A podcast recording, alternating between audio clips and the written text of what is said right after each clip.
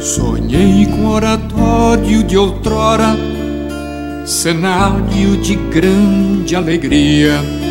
Dom Bosco nos conta hoje, de forma divertida, como teve uma ideia para se livrar que o levassem ao manicômio.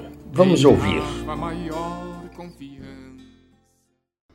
Por todos esses motivos, se espalhava cada vez mais a voz de que eu havia ficado louco. Os meus amigos mostravam-se cada vez mais preocupados.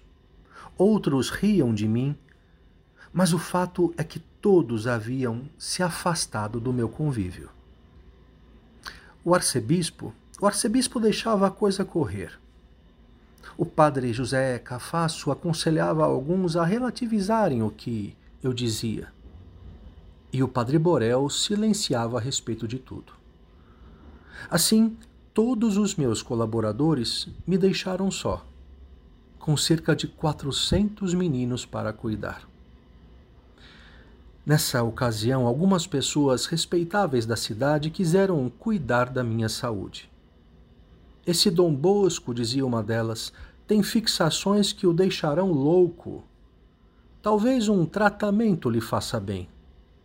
Vamos levá-lo ao manicômio e lá com os devidos cuidados, faremos o que a prudência sugerir. Então, encarregaram dois padres da cidade de virem me buscar de carruagem e me levar ao manicômio.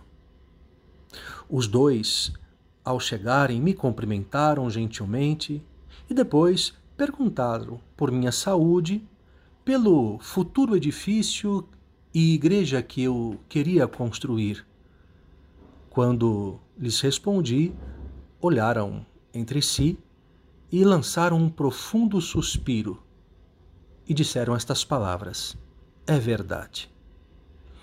Depois disso, me convidaram a acompanhá-los a um passeio. Um deles me disse: Um pouco de ar puro lhe fará bem. Venha, temos uma carruagem à sua disposição. Vamos juntos e teremos tempo para o Senhor nos contar mais sobre os seus planos.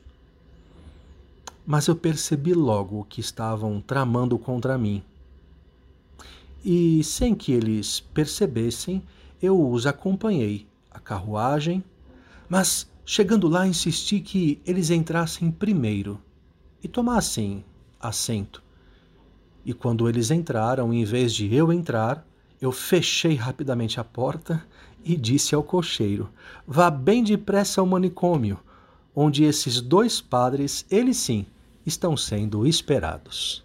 E a semana que vem acompanharemos Dom Bosco em mais uma mudança do oratório, mas desta vez a definitiva.